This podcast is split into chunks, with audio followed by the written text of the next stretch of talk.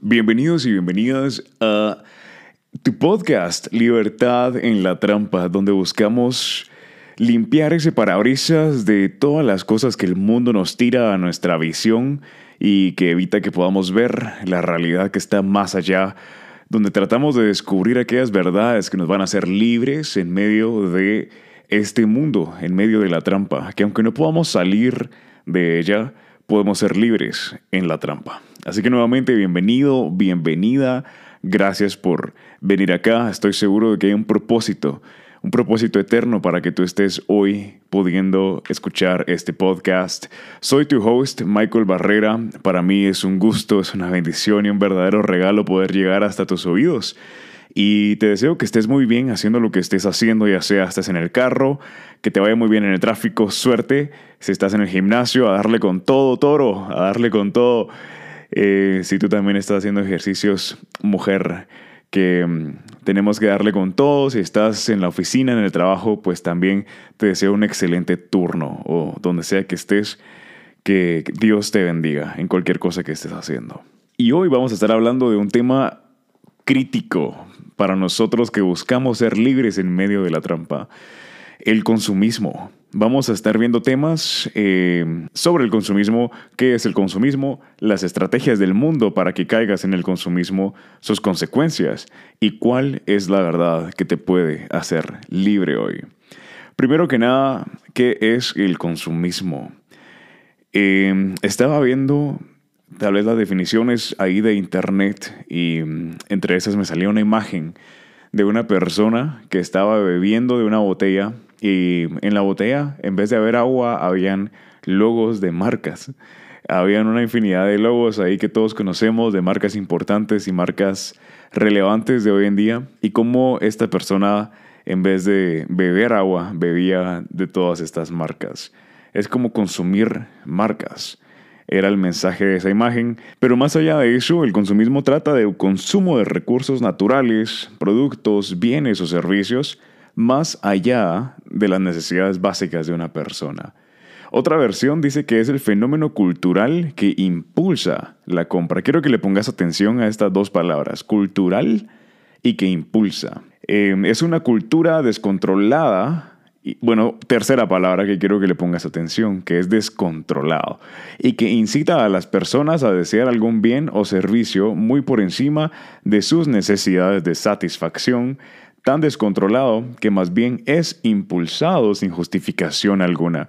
Y cuando digo descontrolado me refiero a que hay tantas regulaciones en este mundo, hay tantas leyes en defensa de tantas cosas en este mundo, sin embargo, no hay algo que controle el consumismo, a nadie le importa cuánto estás gastando. Toda vez tengas, toda vez tengas crédito, eh, dale, compra más cosas, conseguí más cosas.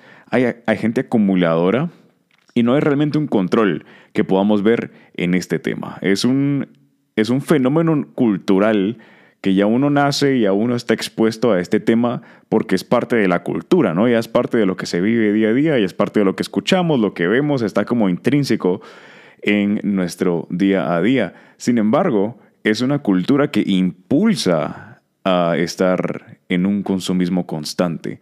Es decir, no es solamente parte de la cultura, algo con lo que vivas día a día, sino que es algo con lo que debes casi que nadar con la corriente y te lleva porque te están impulsando a ser parte de y te están diciendo esto es lo que hay que hacer, esto es lo que hay que hacer. ¿Qué pasa si no te alcanza para vivir con el consumismo? Ah, no te preocupes, el mundo ya tiene una solución para eso. Porque ¿qué pasa si tú quieres ser parte de la cultura descontrolada, querés ser parte de ese movimiento que nadie está deteniendo y, no te alcanza el dinero, no te preocupes, el mundo te tiene cubierto. We got your back, dirían los gringos. Oh, y por cierto, eh, increíble, de verdad, dos personas mm, de Estados Unidos que no hablan español me dijeron que están escuchando el podcast. Entonces, permíteme un minuto, quiero saludarlos. Y voy a hablar en inglés para que ellos me puedan entender, pero me dijeron que el resto del podcast simplemente lo apoyan porque habla de una verdad mayor, de algo completamente otro nivel. Quisiera saludarlos. Entonces, dame un minuto. Hey, you guys, this is a message for all of those who listen that do not speak Spanish. It's a blessing for me that you guys are listening. It's a true blessing when you told me that you were listening to this podcast because it was something about a major truth that goes over whatever we have in this world.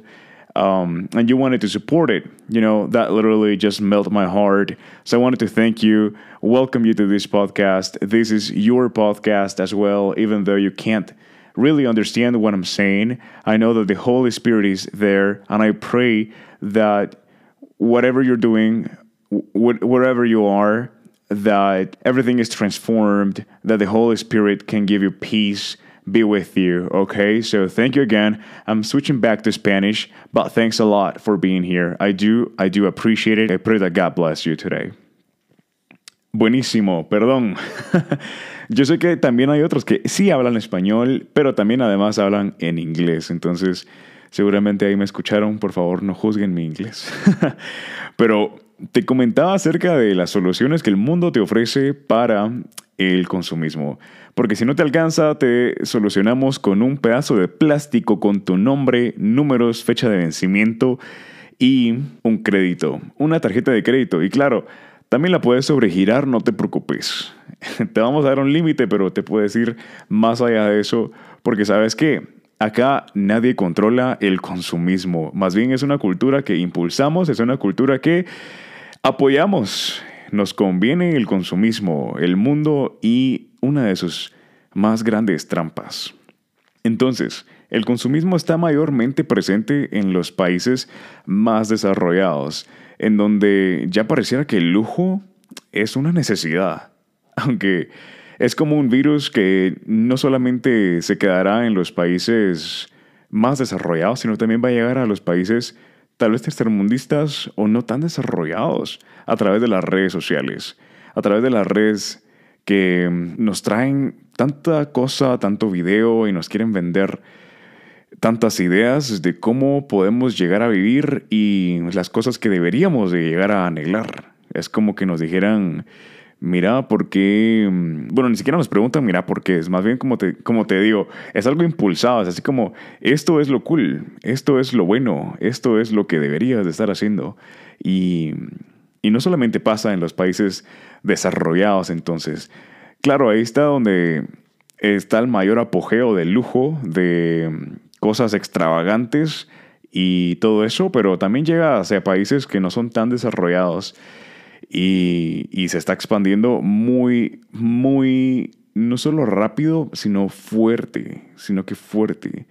Ya uno no haya ni que hacer como para ver cómo le hace para que a alguno le alcance a comprar el iPhone 14 Plus o comprarse un Porsche.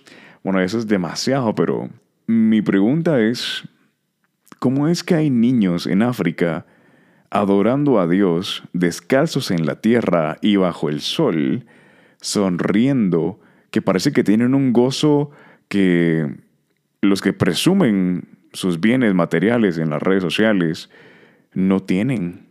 Me pregunto, ¿sabes? Hoy me topé con ese video, eh, me topé con un video en Instagram de unos niños, de entre, había niños como de 5 a 12, 13 años, todos descalzos, no estaban en, en un lugar pavimentado, no, no había nada de tecnología. ¿Sabes con qué estaban haciendo? Como que eran una super banda de adoradores. Habían como que clavado en la tierra unos eh, hierros que llegaban hasta la altura de su rostro aproximadamente y a donde llegaba la punta le ensartaban una botella y ese era su micrófono. Había un niño que era el bajista que había agarrado también una botella con unas cuerdas y, él mismo las estiraba para tocar. El baterista estaba pegándole a unos botes de pintura que había también puesto en el piso y había un grupo de danza. Pero no te imaginas la sonrisa y el gozo que se veía en esos niños. Ellos entendían qué era lo que estaban haciendo. No era que alguien les había dicho esto es lo que deberías de hacer para eh, poder ser feliz y alcanzar esta, este nivel de satisfacción y felicidad. Creo, o sea, se miraban ellos que lo hacían genuinamente, así en espíritu y en verdad, y estaban tan llenos y se miraban tan contentos como que no les faltara nada, ningún solo niño llorando, no había envidia, no había rencor. Y yo me pregunto, ¿cómo es posible que entonces, si estos niños no tienen todas estas cosas que el mundo nos está diciendo que deberíamos de tener, son satisfechos, son contentos? Y sabes, a pesar de que parecieran incompletos estos niños porque no tenían zapatos, no tenían lentes de sol caros, se veían tan completos en Dios estando incompletos de este mundo. y a veces asumimos que todos quieren ser felices, pero la realidad es que un montón de gente parece que no quiere ser feliz. ¿Cómo así? Porque no están dando pasos hacia algo que los vaya a satisfacer eternamente solo siguen dándole a lo mismo. Como que quisieran seguir sacando agua de esa botella que ya no tiene nada nuevo que ofrecer. Muchos como que no quieren ser felices. Y hay cosas en la sociedad que la sociedad te dice que es para tu bien, pero al analizarlo un poco más no lo son. El consumismo además demanda de tu vida que trabajes más, que te afanes más, que inviertas tu vida, tus horas, tu tiempo a cambio de dinero y que entonces te preocupes, eh, que, te, que te preocupe el qué dirán, lo que la gente piensa de ti y no lo que Dios dice de ti. Escucha esto, quiero hacerte una pregunta.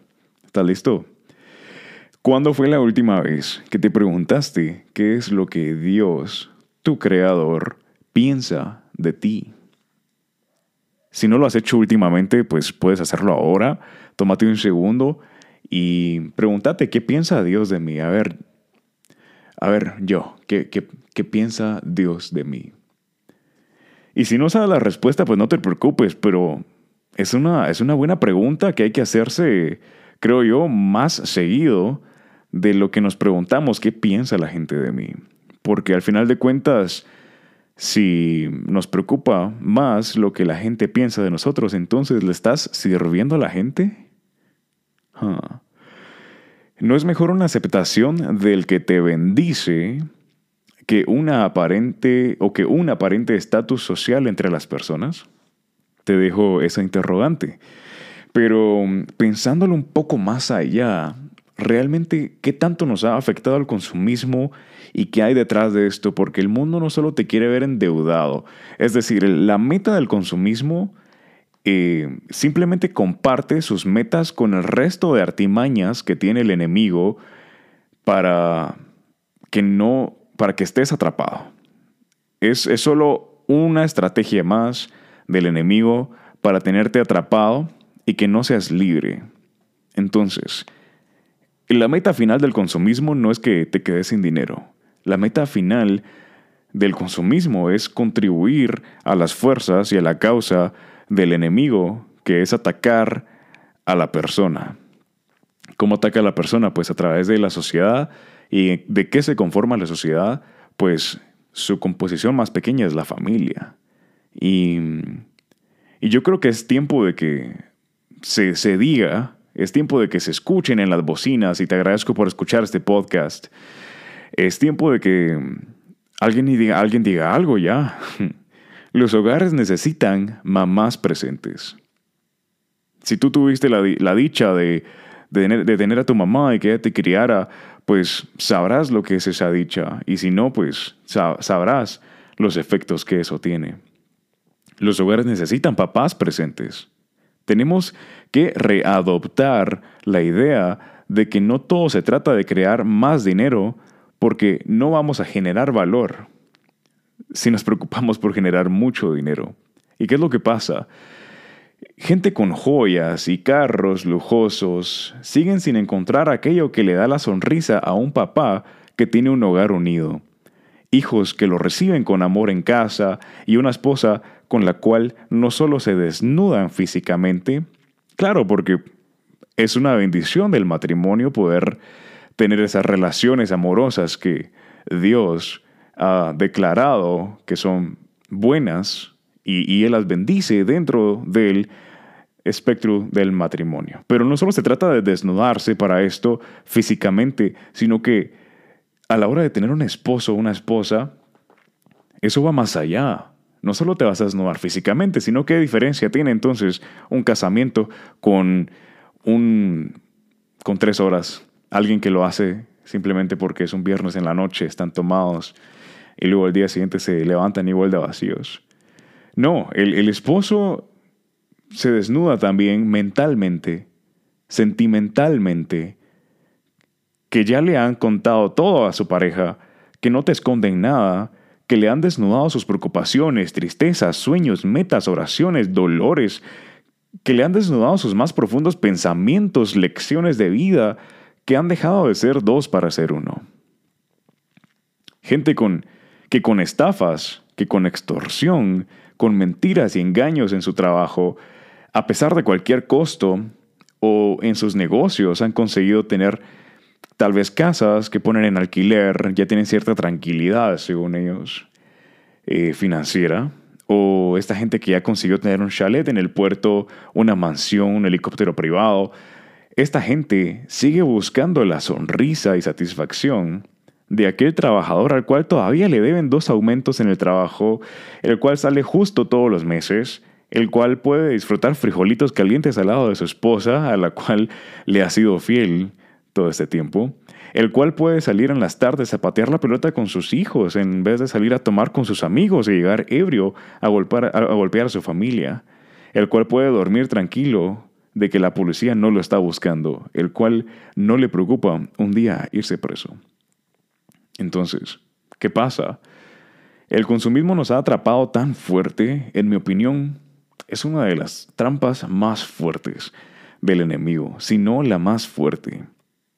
De verdad. El mundo tiene estrategias para que caigas en el consumo y quiero que las revisemos ahora. Quiero que me acompañes a ver esas estrategias que el mundo, o también conocida en este podcast como la trampa, eh, tiene para que tú caigas en el consumismo.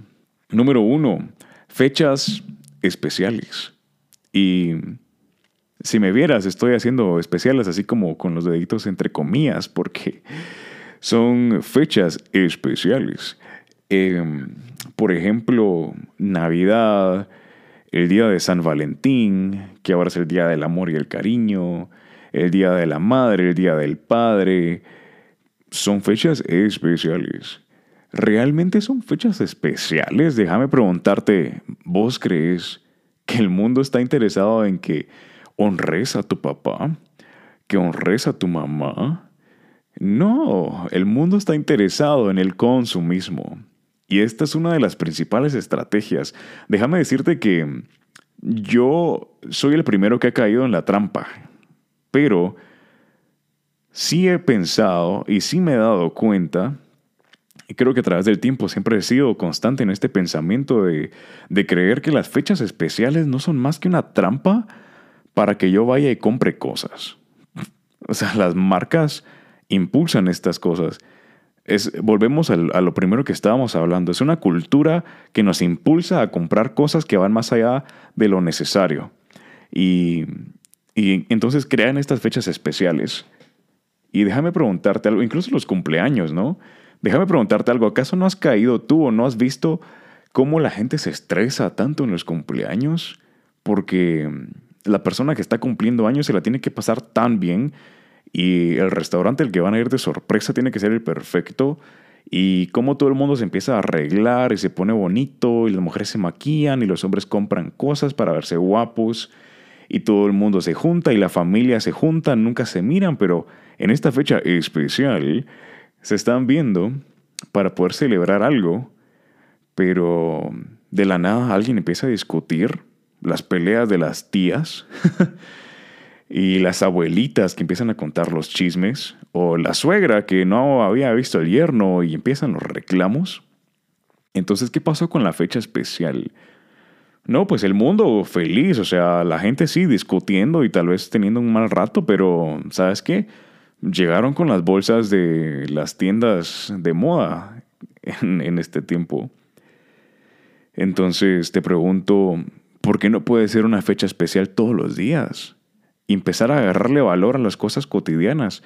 Si tenés la oportunidad de levantarte y llamar a tu mamá y desearle un feliz día, porque eso no puede ser especial y algo que podamos hacer constantemente y no solamente llamar a nuestras mamás el Día de la Madre.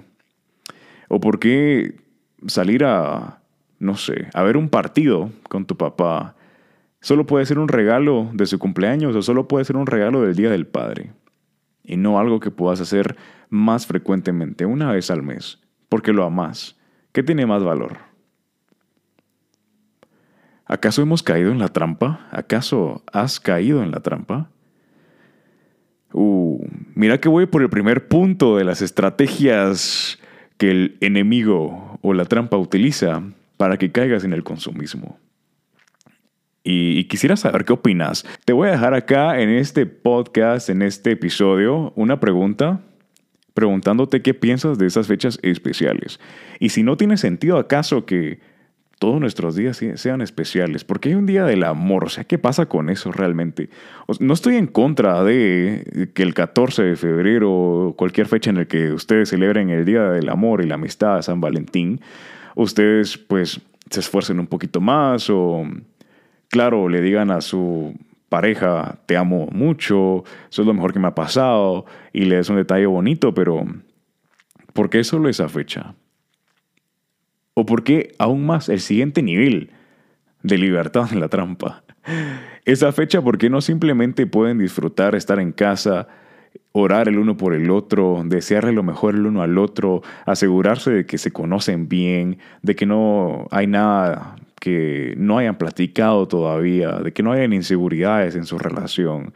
Y otro día, cuando el consumismo en el cual el mundo está sumergido haya bajado, porque claro, ya pasaron las facturas, eh, por ejemplo, el primero de marzo, bueno, ya pasó la quincena después del 14 de febrero, ¿por qué no te vas entonces a, celebrar? ¿O por qué no lo haces una vez a la semana, dos veces al, mes, o yo qué sé? Pero, ¿por qué tiene que ser una fecha especial? Te pregunto, ¿quién creó esa fecha especial? Te, te hago spoiler, el mundo. El mundo la ha creado. Eh, entre los puntos la Navidad ¿Qué se te viene a la mente cuando pensás en Navidad? Claro, otra fecha especial, wow. Sí, es otra fecha especial, muy especial. Claro, todo el mundo celebra el nacimiento de Jesús, el nacimiento de nuestro Salvador. Claro, no sabemos si esa fecha fue en la que nació hace más de dos mil años, pero ¿acaso no todo el mundo te dice, qué bueno que nació Jesús, feliz Navidad? ¿Acaso cuando no llegan las doce la gente te dice, Gracias a Dios que tuvo misericordia de enviar a Jesucristo a morir en una cruz, escupido, latigado, con una corona de espinas, humillado en una cruz, para que nosotros seamos salvos. ¿Acaso no es eso lo que la gente te dice? No, yo creo que no. Era sarcasmo, perdón. No, feliz Navidad, acá está tu regalo, es la hora del intercambio, mucha, qué alegre. ¿Cuántos trajeron sus regalos? A ver, todos desempaquen. Ah, no, pero por cierto, dos meses antes se avisa quién se va a apuntar al intercambio, mucha. Regalos mínimo de 250. Más abajo de 250 no se vale, mala onda. Ah, no sé, no sé. No sé si soy yo el que se está inventando esto realmente. O sea, esto es el plan de Dios para los hijos de Dios que están acá en la tierra o me lo estoy inventando yo. O sea, esto me parece a mí una trampa, ¿no? Y luego pasa que uno se estresa y qué regalo le compro y peor si le quedo mal. Le tengo que comprar regalo al del intercambio, a mi familia, a mi amigo, al jefe, a bla, bla, bla, bla, bla. Y entonces se volvió un estrés en vez de una celebración. Y entonces se volvió en una obligación más allá de lo que yo puedo disfrutar y gozar. Ahora se espera de que yo sea el proveedor de regalos y satisfacción para el resto de la familia y la gente que me conoce.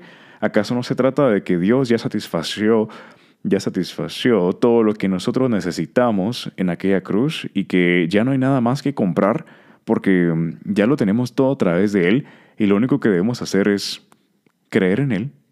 Ya no se trata de eso. Ya no es esa fecha especial.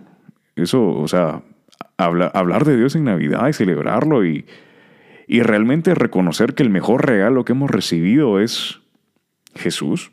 ¿Eso le quita lo especial? Te, te pregunto. no, yo creo que no.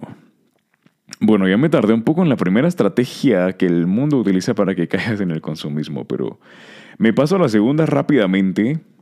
Dos, amenazas de aumentos de precios, por lo que la gente hace compras por miedo a que más adelante todo esté más caro. Estas son las noticias. Trampa número dos, las noticias falsas. Va a subir el precio de la gasolina la siguiente semana. ¿Qué hace todo el mundo? Las gasolineras están que ya no se dan abasto. Todos comprando gasolina. Ya no va a haber rollos de papel. ya no van a haber rollos de papel. Va a estar carísimo. Va a estar carísimo. Compren sus rollos de papel por docena. Y ahí está la gente peleándose en el Walmart por su rollo de papel porque no sé qué tanto comen, pero... o fue una noticia falsa de que iba a haber escasez de rollos de papel y la gente simplemente estaba friqueando porque ya no sabía qué iban a hacer o no se pueden bañar. Pero, pero no, esta es otra estrategia del consumismo. Amenaza de aumentos de precios. Esto va a subir la otra semana. Compren hoy. Compren hoy. Estrategia número 3. Escasez artificial para que quieras acumular a cualquier costo. Esto es diferente al punto número 2 no confundir con punto número dos. Esto es más bien, esto no quiere decir la otra semana, en, vez del segundo punto que es la otra semana va a estar más cara la gasolina, esto es la otra semana no va a haber gasolina. Esta vez la otra semana no va a haber eh, maíz, la otra semana no va a haber agua. Esto es, la otra semana no hay. Compre hoy, te lo vendo altísimo, caro, caro, caro triplicado el precio, pero lo vas a comprar, ¿sabes por qué? Porque es una estrategia que te hace creer que después no va a haber. Pero ¿por qué es esto una escasez artificial? Porque las grandes corporaciones, el gobierno y los que dirigen el mundo o la trampa, pues se ponen de acuerdo para, para, para esconder estas cosas, básicamente. Te esconden los recursos y te dicen, no, no hay, cuando realmente están acumulándolos ellos. Y es parte de sus estrategias para poder hacerse más ricos, para poder tener a la gente más sublegada a lo que ellos están pues orquestando desde las bambalinas de tras bambalinas del gobierno para que ellos sean más ricos para tener poder sobre la gente, para poder dominarnos y tenernos como esclavos, como que fuéramos ratas en la trampa. Mm. Como que un buen nombre para este podcast hubiera sido Libertad en la Trampa. Ah, no, así se llama. y estrategia número cuatro del mundo para que caigas en el consumismo. Títeres de las redes sociales. Uh, hay que ser muy maduro realmente para utilizar redes sociales en estos días, mucha. O sea, si uno se mete a redes sociales para buscar inspiración de estilos de vida, si creas un, si creas un perfil de Instagram solo por curiosidad, créalo. Y lo primero que te sale como sugerido para que sigas, Kim Kardashian, Cristiano Ronaldo, un montón de gente millonaria que... Hmm, ¿Por qué será que el mundo quiere que yo sea como esta gente? ¿Por qué el mundo me está diciendo, por qué Instagram me está tratando de decir que esto es una sugerencia buena para mí? ¿Acaso les importa que yo sea, o sea, acaso yo voy a ser feliz cuando yo lo siga? No yo voy a ser un esclavo de la pantalla porque me gusta ese estilo de vida, sin embargo no lo puedo alcanzar, aunque me doy mis lujos porque la tarjeta de crédito aguanta, sin embargo no es lo mismo. Eso es, bueno, eso es un resumen de estrategia, seguramente más la publicidad, el marketing, bla, bla, bla, muchas cosas, pero te quiero dejar con esos cuatro puntos, esas cuatro estrategias de la trampa. Ahora, ¿qué consecuencias tiene el consumismo en nuestra vida. Ah, esto realmente duele, eh, pues darlo a conocer, ¿no? Duele saber que es una verdad y me encantaría decirte que la verdad es otra, pero estas son las consecuencias del consumismo en nuestra vida que se pueden ver a flor de piel.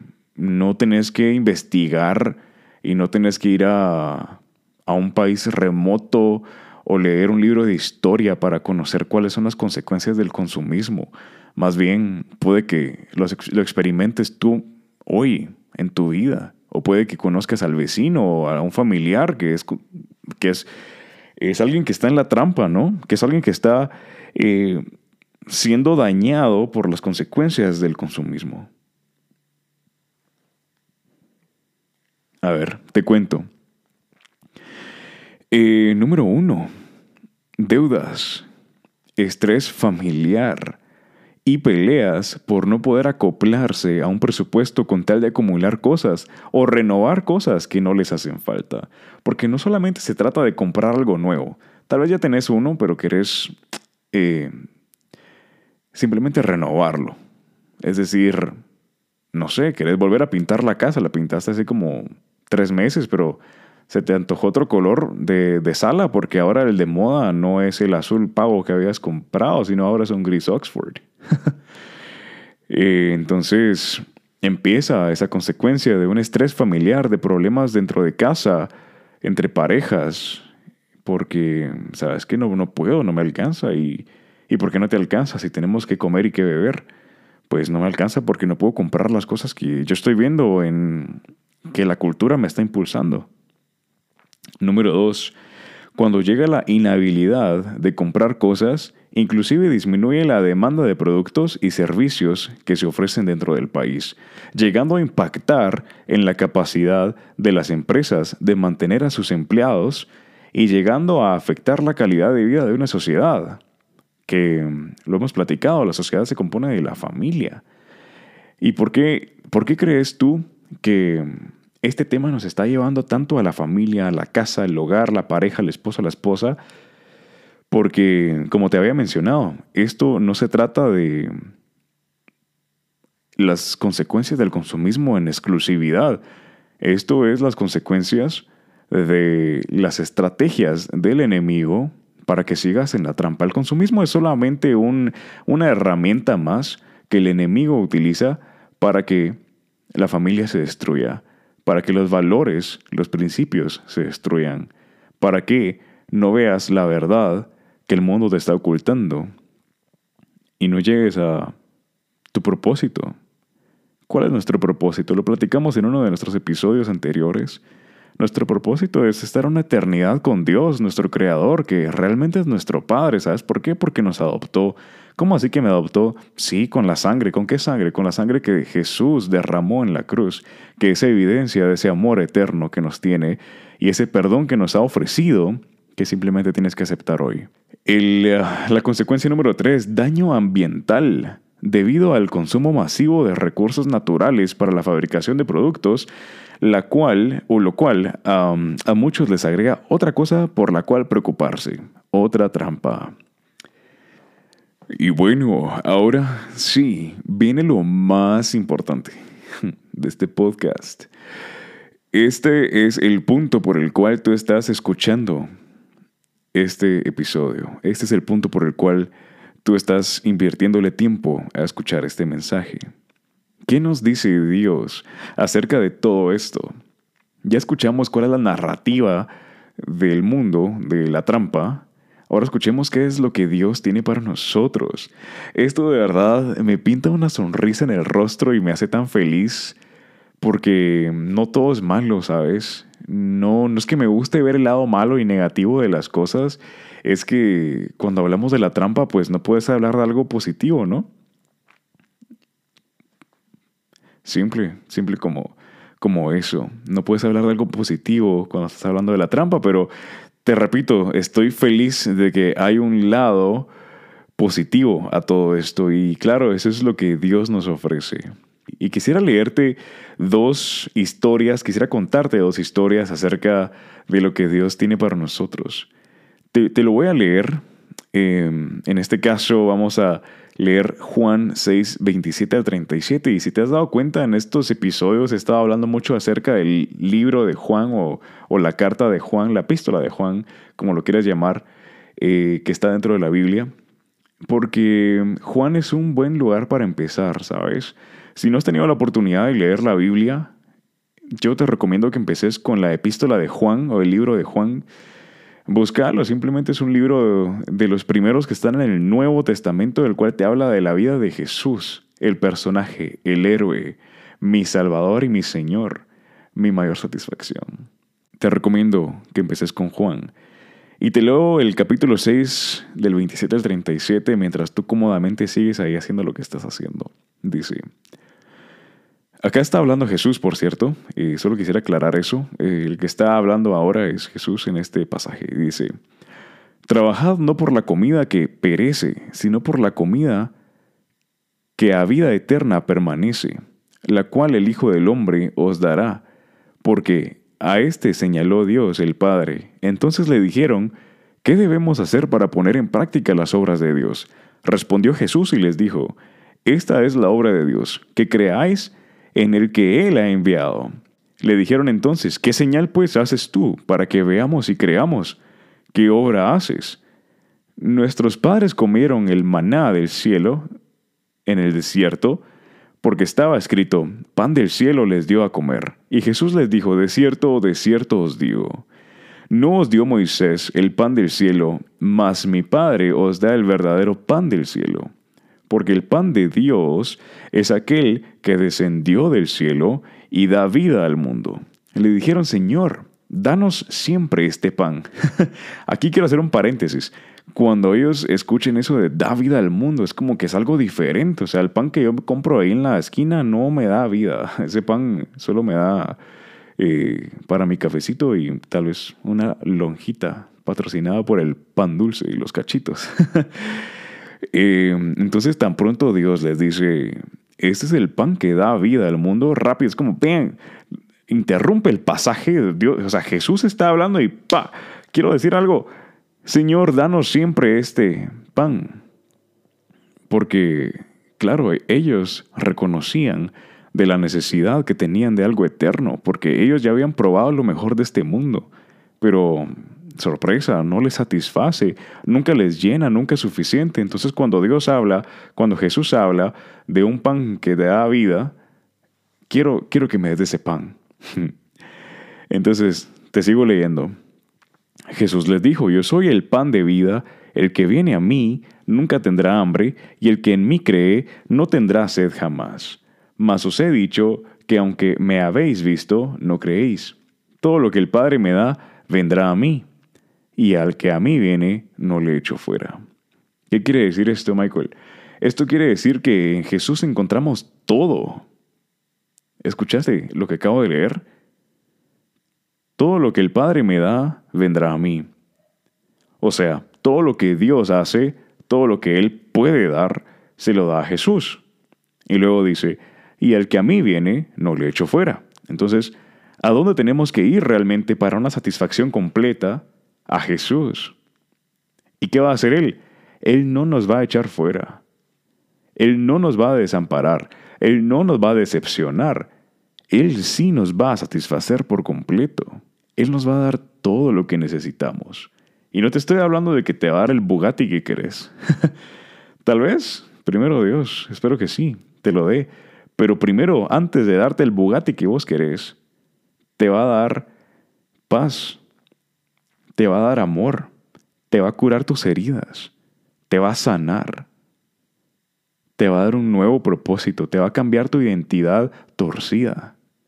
Eso es lo que te va a ofrecer primero. Y luego si viene el Bugatti, sabes que ya ni lo vas a necesitar. O sea, va a ser una añadidura a tu gozo que ya tenés. Pero no va a ser el Bugatti lo que te va a hacer feliz. Va a ser la paz que has encontrado a través de Jesús, que es ese amor que Él tiene para con nosotros.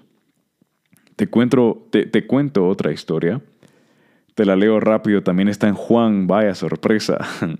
Esto está un par de capítulos antes, Juan 4 del 7 al 18, y esta pequeña historia habla de cómo Jesús iba caminando. Eh, en aquellos tiempos recordemos que el principal transporte eran los Dodge, los dos pechitos que uno tiene, los dos piecitos que uno tiene. Uno tenía que caminar largas distancias para poder llegar al otro lado. Entonces dice que Jesús iba caminando y empezó a leerte.